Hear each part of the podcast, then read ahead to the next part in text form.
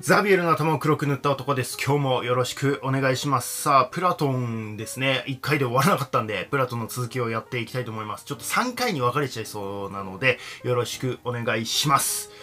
ペロポネソス戦争の敗戦により衰退していくアテネ。イデア、何それ、美味しいのを食べちゃおうとか言いそうな腹出てるスパルタに支配される。実はスパルタの傀儡政権であった30人政権ってあったじゃないですか。ソクラテスのね、あの弟子であるクリティアスっていう人も入っていたみたいな話をしたと思うんですけど、その、クリティアスとかも入ってたんですけど、さらにですね、あの、プラトンの親戚とかもその30人政権に入っていたので、プラトンも一緒にやろうぜっていう風に誘われてたりしたんですよね。プラトンね。でも、あの、いや、僕僕にはまだ早いよと、まだこの頃ね、プラトン若かったんで、いくつぐらいだったのかなわかんないけど、まあ若かったんで、えー、僕には早いよとか言ってですね、あの、新政権に、あの、まあ、あの、身内もね、結構いたんで、えー、期待はしていたんですが、まあ、あの、そこからね、結局1年足らずで恐怖政治が始まり、失望に変わっていくという感じになっていくんですね。その後、トラシブロスがね、あの、テーベにね、あの、かくまわれていたトラシブロスですね、えー、による解放で、えっ、ー、と、まあ、あの、大恩赦っていうのをやりましたよね。えー、まあ、あの、このペロポネソス戦争で、まあ、いろいろあったけど、そういうね、まあ、アテネ市民に対して、こう、罪を取って、通ったりですね、そういうことをするのはもうやめようと、すべてを許そうみたいなことをトライシブロスが言ったんでしたよね。にもかかわらず乱発する裁判、その一環でソクラテスも殺されてしまうという感じになっていくと。ほとほと愛想が尽きたプラトンはアテネを離れた。ソクラテスが殺されたためにですね、まあ、あの、プラトン自身にね、まあ、そのソクラテスの弟子たちに、えー、身の危険が迫っていたということもある。また、あの、なんていうのかな、裁判にかけられるんじゃないかなっていう心配もあった。一旦は他の弟子たちと共にですね、隣国のメガラというところに避難します。メガラですね。あの、コリントとの間にあるメガラ。そこからマグナグラエキア、南ギリシャに渡っていく。マグナグラエキアに渡っていくと。マグナグラエキアのタラスというポリスがありました。タラスっていうのは、まあ、あの、ピタゴラス教団の本拠地があったクロトンの隣国ですね。えー、隣にあるタラスというポリスに行きました。そのタラスにですね、アルキュタスというピタゴラス派のモントがいました。まあ、あの、もうピタゴラスが死んでからもうだいぶ経ってますけども、アルキタスという人がですね、いたんですね。で、あの、ピタゴラス派はね、あの、かなり弾圧を受けてたじゃないですか。なので、あの、本拠地のクロトンの方ではね、えー、もう結構壊滅的な状況になっていたんですけど、アルキタスはね、こう、タラスに残ってですね、あの、類稀な頭脳と政治的センスでですね、あの、逆にこう、民衆にかなり人気だったんですよね。な、なので、あの、7回連続将軍に選出されるというようなあ人物だったんですね、アルキタス。ペリクレス的なね、カリスマも備えてたんでしょうね。7回連続ね、あの、そ、そんだけ、えー、選出されるってことはね。哲学的にはですね、アルキタスはなんか、こう、音楽ですね。音階？音の段階あるじゃないですか。まあ、ドレミファソみたいな。そ、そういうのもまあ、数学的に表現できるよね、とかっていうふうに考察した人です。多分まあ、こういうの、あの、ピタゴラス教団の中でも、もともと言われてたんですけど、それをすごくこう、聖地に理論化した人みたいな感じなんですよね。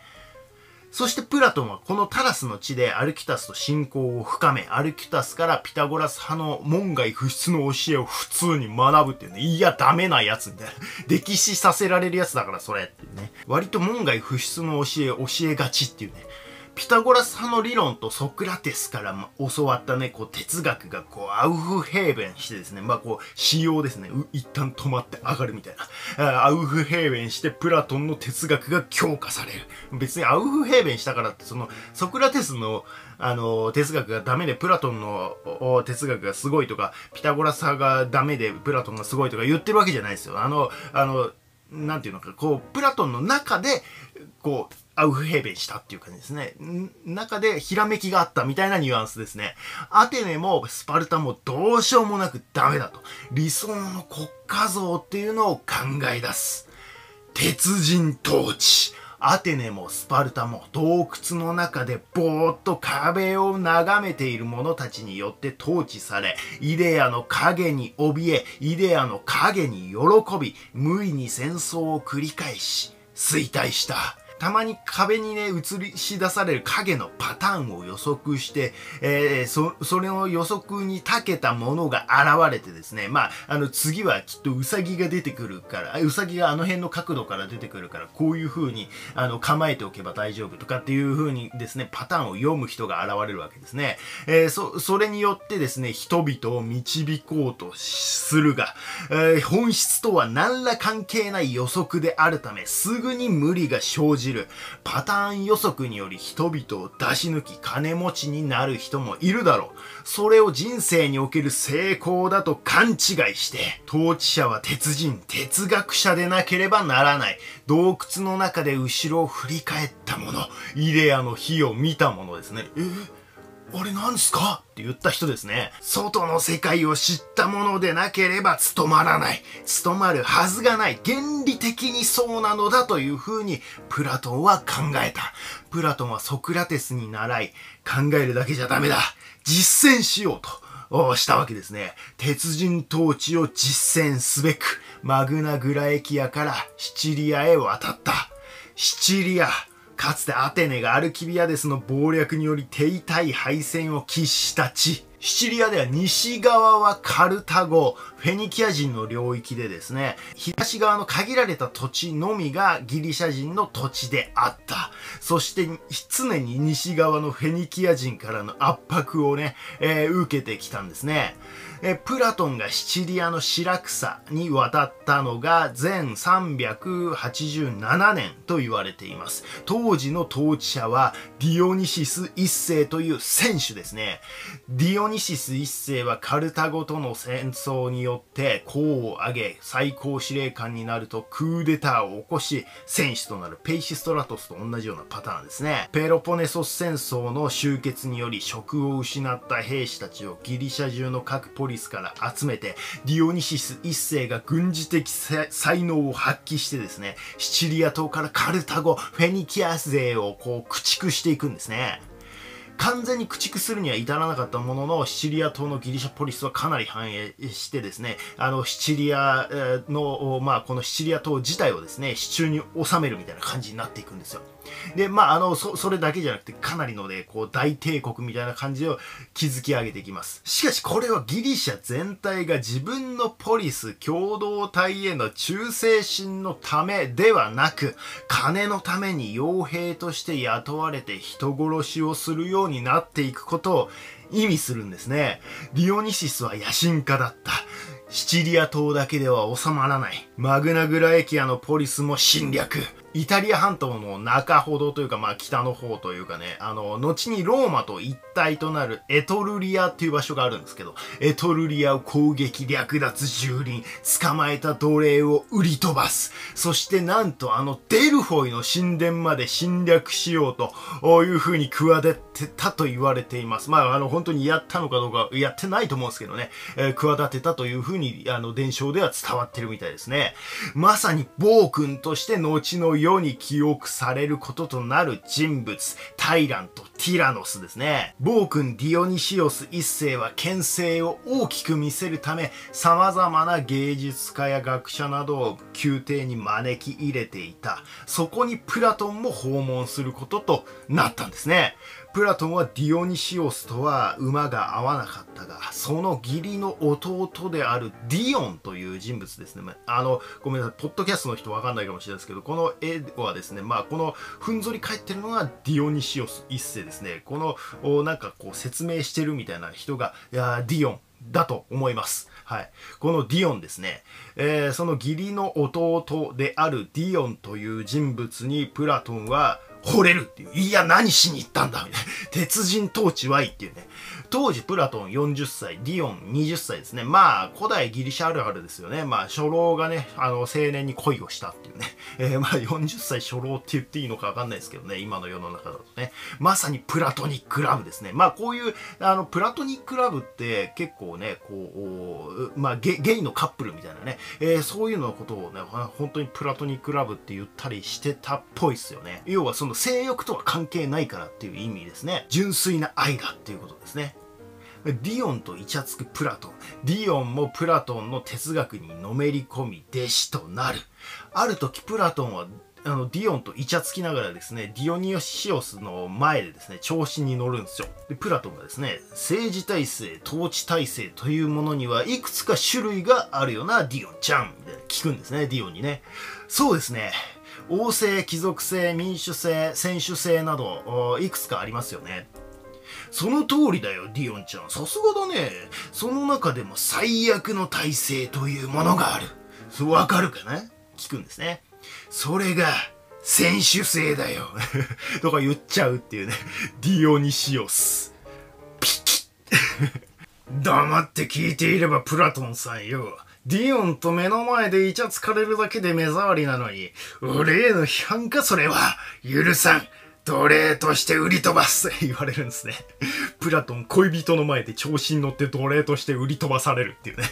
プラトンもね、あのソクラテス見習いすぎて歯に絹着せなすぎなんですよね。もうちょい絹着せろみたいな。伝え方が9割本読めっていうね。まあなんやかんやでですね、まあよくわかんないんですけど、なんやかんやでなんとか助かって結局まあアテネにね、えー、白草からアテネに逃げ帰ることとなります。逃げ帰ったアテネ、この頃ですね、コリント戦争の勝利とペルシャからのジャブジャブの資金とですね、あの、海上同盟ってあったじゃないですか、スパルタのね、あの、まあ、同盟禁止されてたんですけど、スパルタの目を盗んでですね、あの、海上同盟っていうのを作ってですね、いや、これあの、経済同盟なんで、あの、デロス同盟みたいな軍事関係と関係ないんで、え、大丈夫ですよ、とか言って、あの、ダメなやつなんですけど、同盟をね、結成してね、えそれで貿易して儲かるみたいなね、えこれで再びの繁栄を遂げつつあったアテネですね、ここに帰ってきたと。プラトンは自分もピタゴラス教団みたいなね、あのアレキタスさんがやってたあのピタゴラス教団みたいな、ああいう関係いいよな、みたいな感じで、えー、こういう学園を作りたいというふうに考えたわけですね。全387年、アテネ郊外にアカデメイアという土地に学園を開きました。まあ、アカデメイアという、もともとね、土地があったんです。アカデメイアの森っていうのが、あアテネの郊外というか、あ北西のあたりですね。まあ、城壁に囲まれた市街の北西のあたりに、アカデメイアの森というところがあって、そこに学園を開いたので、土地の名前がそのまんま学園の名前となってアカデメイアという学園の名前になっていったというわけですね。まあね、英語で言うとアカデミーとかね、アカデミックの語源となるアカデミーメイヤーですね。シチリアのディオンもですね、アカデメイアに入学してくるんですよ。で、あの、無事卒業していって、シチリアに帰国して、えー、ディオンはシチリアの方で活躍するという感じになっていくんですね。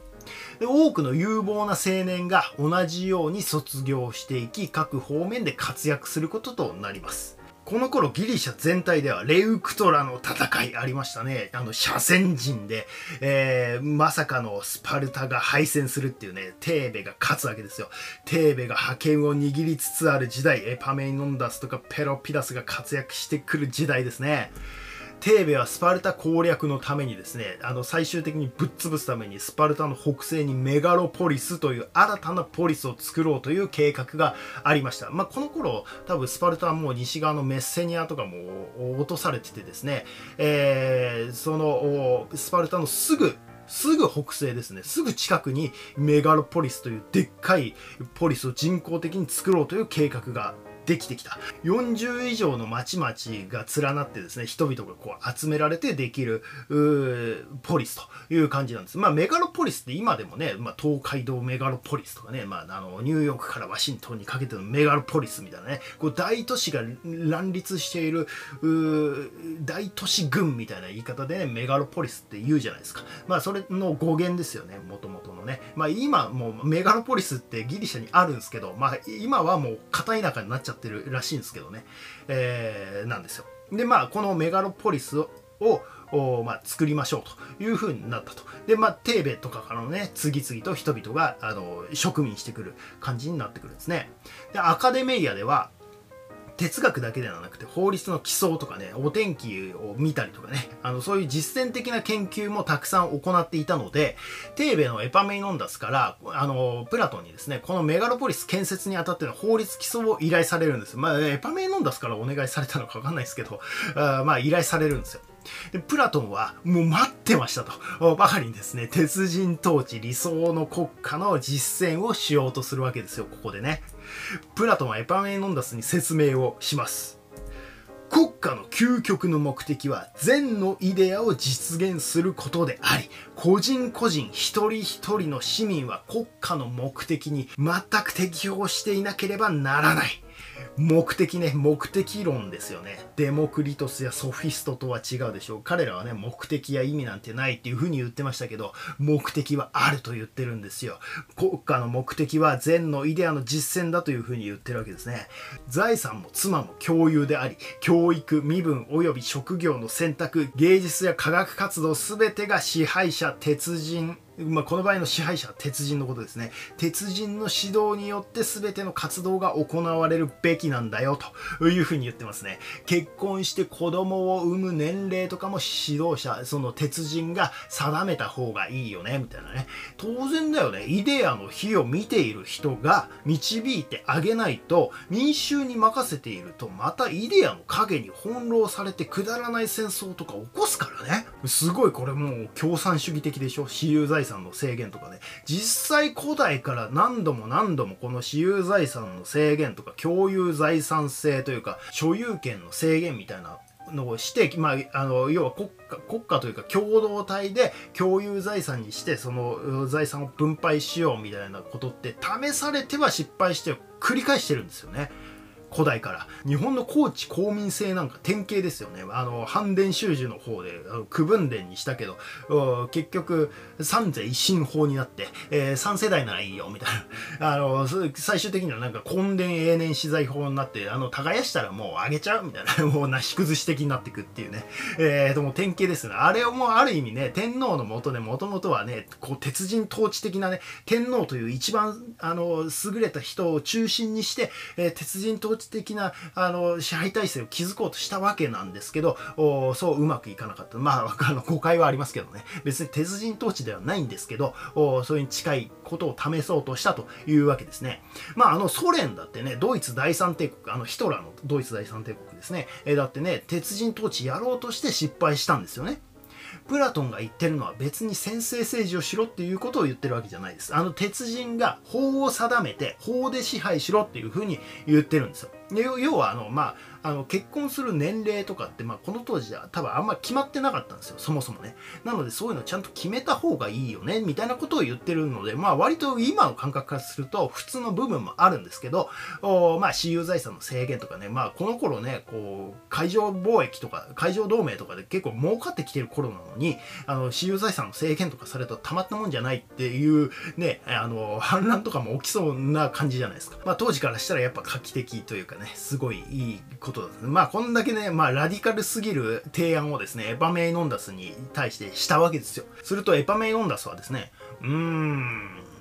却下。あっさり却下されるっていう。他の法案考えてねとかって言われるんですけども、プラトン拗ねてしまって、ね、もうやらないとか言って、拗ねちゃってですね、結局引き受けなかったらしいっていうね。えー、その後しばらくしてですね、白草に帰ったディオンから頼りが届きます。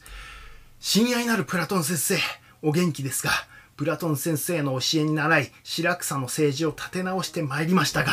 この度ディオニシオス一世が崩御されました。白草はディオニシオス一世の強権で何とか安定を保っていました。息子が後を継ぎ、ディオニシオス二世が即位することとなりましたが、若すぎて心もとないのです。ここはプラトン先生、再び白草に来ていただけないでしょうか。お力をお借りしたい。プラトン先生の理想としていた鉄人統治をこの白草の地で実践しましょう。プラトン60歳。アカデミアでの活動も波が乗ってきている時だったので逡巡しますがソクラテスの言葉を思い出す。実践を通じてしか善はなされない。全367年プラトン再び白草へ。これが波乱の始まりだとはつゆ知らず続きは次回この番組は世界史の通史を楽しもうという趣旨でやっています世界史だけじゃなくていろいろ脱線するとは思いますが面白かったらレビューとかお願いしたいと思います以上ザビエルの頭を黒く塗った男でしたザビエルの頭を黒く塗った男です。今日もよろしくお願いします。さあ、プラトンですね。1回で終わらなかったんで、プラトンの続きをやっていきたいと思います。ちょっと3回に分かれちゃいそうなので、よろしくお願いします。ペロポネソス戦争の敗戦により衰退していくアテネ。イデア、何それ、美味しいのを食べちゃおうとか言いそうな腹出てるスパルタに支配される。実はスパルタの傀儡政権であった30人政権ってあったじゃないですか。ソクラテスのね、あの弟子であるクリティアスっていう人も入っていたみたいな話をしたと思うんですけど、その、クリティアスとかも入ってたんですけど、さらにですね、あの、プラトンの親戚とかもその30人政権に入っていたので、プラトンも一緒にやろうぜっていう風に誘われてたりしたんですよね。プラトンね。でも、あの、いや、僕僕にはまだ早いよと、まだこの頃ね、プラトン若かったんで、いくつぐらいだったのかなわかんないけど、まあ、若かったんで、えー、僕には早いよとか言ってですね、あの、新政権に、あの、まあ、あの、身内もね、結構いたんで、えー、期待はしていたんですが、まあ、あの、そこからね、結局、1年足らずで、恐怖政治が始まり、失望に変わっていくという感じになっていくんですね。その後、トラシブロスがね、あの、テーベにね、あの、かくまわれていたトラシブロスですね、による解放で、えっ、ー、と、まあ、あの、大恩者っていうのをやりましたよね。えー、まあ、あの、このペロポネソス戦争で、まあ、いろいろあったけど、そういうね、まあ、アテネ市民に対して、こう、罪を取って、通ったりですね、そういうことをするのはもうやめようと、すべてを許そうみたいなことをトライシブロスが言ったんでしたよね。にもかかわらず乱発する裁判、その一環でソクラテスも殺されてしまうという感じになっていくと。ほとほと愛想が尽きたプラトンはアテネを離れた。ソクラテスが殺されたためにですね、まあ、あの、プラトン自身にね、まあ、そのソクラテスの弟子たちに、えー、身の危険が迫っていたということもある。また、あの、なんていうのかな、裁判にかけられるんじゃないかなっていう心配もあった。一旦は他の弟子たちと共にですね、隣国のメガラというところに避難します。メガラですね。あの、コリントとの間にあるメガラ。そこからマグナグラエキア、南ギリシャに渡っていく。マグナグラエキアに渡っていくと。マグナグラエキアのタラスというポリスがありました。タラスっていうのは、まあ、あの、ピタゴラス教団の本拠地があったクロトンの隣国ですね。えー、隣にあるタラスというポリスに行きました。そのタラスにですね、アルキュタスというピタゴラス派のモントがいました。まあ、あの、もうピタゴラスが死んでからもうだいぶ経ってますけども、アルキュタスという人がですね、いたんですね。で、あの、ピタゴラス派はね、あの、かなり弾圧を受けてたじゃないですか。なので、あの、本拠地のクロトンの方ではね、えー、もう結構壊滅的な状況になっていたんですけど、アルキタスはね、こう、タラスに残ってですね、あの、類稀な頭脳と政治的センスでですね、あの、逆にこう、民衆にかなり人気だったんですよね。な、なので、あの、7回連続将軍に選出されるというようなあ人物だったんですね、アルキュタス。ペリクレス的なね、カリスマも備えてたんでしょうね。7回連続ね、あの、そ、そんだけ、えー、選出されるってことはね。哲学的にはですね、アルキタスはなんか、こう、音楽ですね。音階音の段階あるじゃないですか。まあ、ドレミファソみたいな。そ、そういうのもまあ、数学的に表現できるよね、とかっていうふうに考察した人です。多分まあ、こういうの、あの、ピタゴラス教団の中でも、もともと言われてたんですけど、それをすごくこう、聖地に理論化した人みたいな感じなんですよね。そしてプラトンはこのタラスの地でアルキタスと信仰を深め、アルキタスからピタゴラス派の門外不出の教えを普通に学ぶっていうね、いや、ダメなやつみたいな。歴史させられるやつだからそれっていうね。割と門外不出の教え、教えがちっていうね。ピタゴラス派の理論とソクラテスから教わったね、こう哲学がこうアウフヘーベンしてですね、まあこう、仕様ですね、一旦止まって上がるみたいな。アウフヘーベンしてプラトンの哲学が強化される。別にアウフヘーベンしたからって、その、ソクラテスのあの、哲学がダメでプラトンの哲学がすごいとか、ピタゴラス派がダメでプラトンがすごいとか言ってるわけじゃないですよ。あの、あの、なんていうのか、こう、プラトンの中で、こう、アウフヘーベンしたっていう感じですね。中でひらめきがあったみたいなニュアンスですね。アテネもスパルタもどうしようもなくダメだと。理想の国家像っていうのを考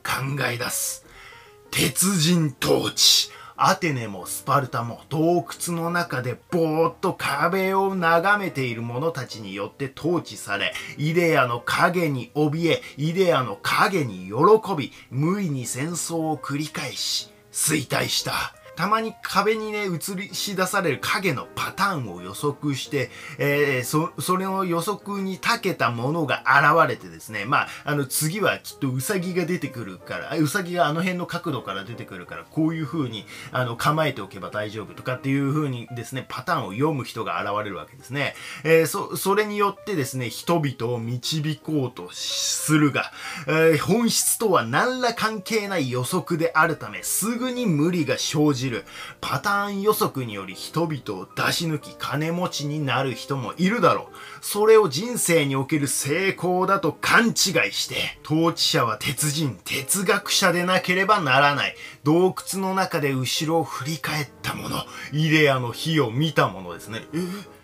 れなんですか？って言った人ですね。外の世界を知ったものでなければ務まらない。務まるはずがない。原理的にそうなのだというふうにプラトンは考えた。プラトンはソクラテスに習い、考えるだけじゃダメだ。実践しようと。したわけですね。鉄人統治を実践すべく、マグナグラエキアからシチリアへ渡った。シチリア。かつてアテネがアルキビアデスの謀略により手痛い敗戦を喫した地。シチリアでは西側はカルタゴ、フェニキア人の領域でですね、東側の限られた土地のみがギリシャ人の土地であった。そして常に西側のフェニキア人からの圧迫をね、えー、受けてきたんですね。えプラトンがシチリアのシラクサに渡ったのが前387年と言われています。当時の統治者はディオニシス一世という僭主ですね。ディオニシス一世はカルタゴとの戦争によって功を挙げ最高司令官になるとクーデターを起こし僭主となるペイシストラトスと同じようなパターンですね。ペロポネソス戦争の終結により職を失った兵士たちをギリシャ中の各ポリスから集めて、ディオニシス一世が軍事的才能を発揮してですね、シチリア島からカルタゴ、フェニキア勢をこう駆逐していくんですね。完全に駆逐するには至らなかったものの、シチリア島のギリシャポリスはかなり繁栄してですね、あの、シチリアの、まあ、このシチリア島自体をですね、支柱に収めるみたいな感じになっていくんですよ。で、まあ、あの、そ、それだけじゃなくて、かなりのね、こう、大帝国みたいな感じを築き上げていきます。しかし、これはギリシャ全体が自分のポリス共同体への忠誠心のためではなく、金のために傭兵として雇われて人殺しをするようになっていくことを意味するんですね。ディオニシスは野心家だった。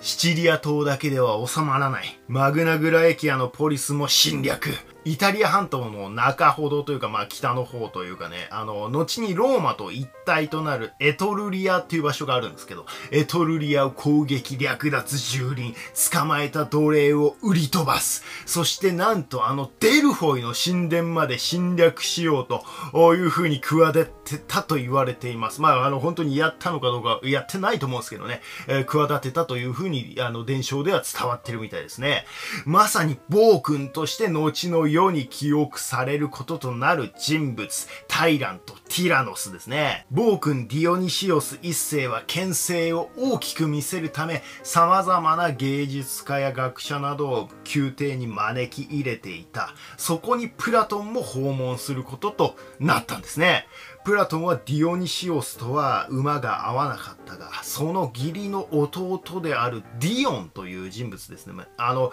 ごめんなさい、ポッドキャストの人わかんないかもしれないですけど、この絵はですね、まあ、このふんぞり返ってるのがディオニシオス一世ですね。この、なんかこう説明してるみたいな人が、いやディオンだと思います。はい。このディオンですね。えー、その義理の弟であるディオンという人物にプラトンは惚れるっていう。いや、何しに行ったんだみたいな。鉄人統治はいっていうね。当時プラトン40歳、ディオン20歳ですね。まあ、古代ギリシャあるあるですよね。まあ、初老がね、あの、青年に恋をしたっていうね。えー、まあ、40歳初老って言っていいのかわかんないですけどね。今の世の中だとね。まさにプラトニックラブですね。まあ、こういう、あの、プラトニックラブって結構ね、こう、まあゲ、ゲイのカップルみたいなね。えー、そういうのことをね、本当にプラトニックラブって言ったりしてたっぽいっすよね。要はその性欲とは関係ないからっていう意味ですね。純粋な愛だっていうことですね。ディオンとイチャつくプラトン。ディオンもプラトンの哲学にのめり込み弟子となる。ある時プラトンはあの、ディオンとイチャつきながらですね、ディオニオシオスの前でですね、調子に乗るんですよ。で、プラトンがですね、政治体制、統治体制というものにはいくつか種類があるよな、ディオンちゃん。みたいな聞くんですね、ディオンにね。そうですね。王政、貴族制、民主制、僭主制など、いくつかありますよね。その通りだよ、ディオンちゃん。さすがだね。その中でも最悪の体制というものがある。わかるかな？聞くんですね。それが、選手制だよ。とか言っちゃうっていうね。ディオニシオス。ピキッ 黙って聞いていればプラトンさんよ。ディオンと目の前でイチャつかれるだけで目障りなのに、俺への批判かそれは。許さん。奴隷として売り飛ばすって言われるんですね。プラトン恋人の前で調子に乗って奴隷として売り飛ばされるっていうね。プラトンもね、あのソクラテス見習いすぎて歯に絹着せなすぎなんですよね。もうちょい絹着せろみたいな。伝え方が9割本読めっていうね。まあなんやかんやでですね。まあよくわかんないんですけど、なんやかんやでなんとか助かって結局まあアテネにね、えー、白草からアテネに逃げ帰ることとなります。逃げ帰ったアテネ、この頃ですね、コリント戦争の勝利とペルシャからのジャブジャブの資金とですね、あの、海上同盟ってあったじゃないですか。スパルタのね、あの、まあ、同盟禁止されてたんですけど、スパルタの目を盗んでですね、あの、海上同盟っていうのを作ってですね、いや、これあの、経済同盟なんで、あの、デロス同盟みたいな軍事関係と関係ないんで、え大丈夫ですよ、とか言って、あの、ダメなやつなんですけど、同盟をね、結成してね、えそれで貿易して儲かるみたいなね、えこれで再びの繁栄を遂げつつあったアテネですね、ここに帰ってきたと。プラトンは自分もピタゴラス教団みたいなね、あのアレクタスさんがやってたあのピタゴラス教団みたいな、ああいう関係いいよな、みたいな感じで、えー、こういう学園を作りたいというふうに考えたわけですね。全387年、アテネ郊外にアカデメイアという土地に学園を開きました。まあ、アカデメイアという、もともとね、土地があったんです。アカデメイアの森っていうのが、あアテネの郊外というか、あ北西のあたりですね。まあ、城壁に囲まれた市街の北西のあたりに、アカデメイアの森というところがあって、そこに学園を開いたので、土地の名前がそのまんま学園の名前となってアカデメイアという学園の名前になっていったというわけですね。まあね、英語で言うとアカデミーとかね、アカデミックの語源となるアカデメイヤですね。シチリアのディオンもですね、アカデメイヤに入学してくるんですよ。で、あの、無事卒業していって、シチリアに帰国して、えー、ディオンはシチリアの方で活躍するという感じになっていくんですね。で多くの有望な青年が同じように卒業していき各方面で活躍することとなりますこの頃ギリシャ全体ではレウクトラの戦いありましたね。あの、斜線陣で、えー、まさかのスパルタが敗戦するっていうね、テーベが勝つわけですよ。テーベが覇権を握りつつある時代、エパメイノンダスとかペロピダスが活躍してくる時代ですね。テーベはスパルタ攻略のためにですね、あの最終的にぶっ潰すためにスパルタの北西にメガロポリスという新たなポリスを作ろうという計画がありました。まあ、この頃、多分スパルタはもう西側のメッセニアとかも落とされててですね、えー、そのスパルタのすぐすぐ北西ですね。すぐ近くにメガロポリスというでっかいポリスを人工的に作ろうという計画ができてきた。40以上の町々が連なってですね、人々がこう集められてできる、ポリスという感じなんです。まあメガロポリスって今でもね、まあ東海道メガロポリスとかね、まああの、ニューヨークからワシントンにかけてのメガロポリスみたいなね、こう大都市が乱立している、大都市群みたいな言い方でね、メガロポリスって言うじゃないですか。まあそれの語源ですよね、もともとのね。まあ今もうメガロポリスってギリシャにあるんですけど、まあ今はもう片田舎になっちゃってるらしいんですけどね、えー、なんですよ。で、まあ、このメガロポリスををまあ、作りましょうというふうになったと。で、まあ、テーベとかからのね、次々と人々が、あの、植民してくる感じになってくるんですね。で、アカデメイアでは、哲学だけではなくて法律の基礎とかね、お天気を見たりとかね、あの、そういう実践的な研究もたくさん行っていたので、テーベのエパメイノンダスから、あの、プラトンにですね、このメガロポリス建設にあたっての法律基礎を依頼されるんです。まあ、エパメイノンダスからお願いされたのかわかんないですけど、あまあ、依頼されるんですよ。で、プラトンはもう待ってましたと。ばかりにですね、鉄人統治理想の国家の実践をしようとするわけですよ、ここでね。プラトンはエパメノンダスに説明をします。国家の究極の目的は善のイデアを実現することであり、個人個人一人一人の市民は国家の目的に全く適応していなければならない。目的ね、目的論ですよね。デモクリトスやソフィストとは違うでしょう。彼らはね、目的や意味なんてないっていう風に言ってましたけど、目的はあると言ってるんですよ。国家の目的は善のイデアの実践だという風に言ってるわけですね。財産も妻も共有であり、教育、身分及び職業の選択、芸術や科学活動全てが支配者、鉄人、まあ、この場合の支配者は鉄人のことですね。鉄人の指導によって全ての活動が行われるべきなんだよというふうに言ってますね。結婚して子供を産む年齢とかも指導者、その鉄人が定めた方がいいよね、みたいなね。当然だよね。イデアの火を見ている人が導いてあげないと、民衆に任せていると、またイデアの影に翻弄されてくだらない戦争とか起こすからね。すごいこれもう共産主義的でしょ私有財産の制限とかね。実際古代から何度も何度もこの私有財産の制限とか共有財産性というか所有権の制限みたいなのをして、まあ、あの要は国家国家というか共同体で共有財産にしてその財産を分配しようみたいなことって試されては失敗して繰り返してるんですよね。古代から。日本の高知公民制なんか典型ですよね。あの反伝習字の方で区分伝にしたけど結局三世一神法になって、えー、3世代ならいいよみたいな。あの最終的にはなんか根伝永年資材法になってあの耕したらもうあげちゃうみたいな。もうなし崩し的になってくっていうね。えー、とも典型ですね。あれをもうある意味ね天皇のもとでもともとはねこう鉄人統治的なね天皇という一番あの優れた人を中心にして、えー、鉄人統治的なあの支配体制を築こうとしたわけなんですけどそううまくいかなかった。まああの誤解はありますけどね。別に鉄人統治ではないんですけどそれに近いことを試そうとしたというわけですね。まああのソ連だってねドイツ第三帝国あのヒトラーのドイツ第三帝国ですね。えだってね鉄人統治やろうとして失敗したんですよね。プラトンが言ってるのは別に先制政治をしろっていうことを言ってるわけじゃないです。あの鉄人が法を定めて法で支配しろっていうふうに言ってるんですよ。要はあの、まあ、あの結婚する年齢とかって、まあ、この当時は多分あんまり決まってなかったんですよ。そもそもね。なのでそういうのちゃんと決めた方がいいよねみたいなことを言ってるのでまあ割と今の感覚からすると普通の部分もあるんですけどおまあ私有財産の制限とかねまあこの頃ねこう海上貿易とか海上同盟とかで結構儲かってきてる頃なのにあの私有財産の制限とかされるとたまったもんじゃないっていうねあの反乱とかも起きそうな感じじゃないですか。まあ当時からしたらやっぱ画期的というかねすごいいいことですねまあこんだけね、まあ、ラディカルすぎる提案をですね、エパメイノンダスに対してしたわけですよ。すると、エパメイノンダスはですね、うーん、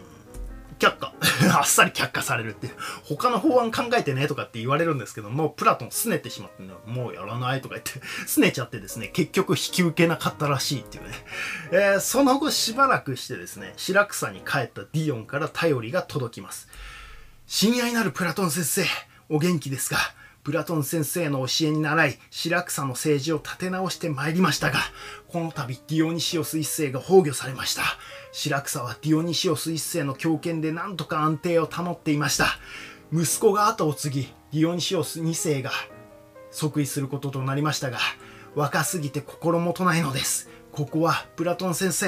再び白草に来ていただけないでしょうかお力をお借りしたい。プラトン先生の理想としていた鉄人統治をこの白草の地で実践しましょう。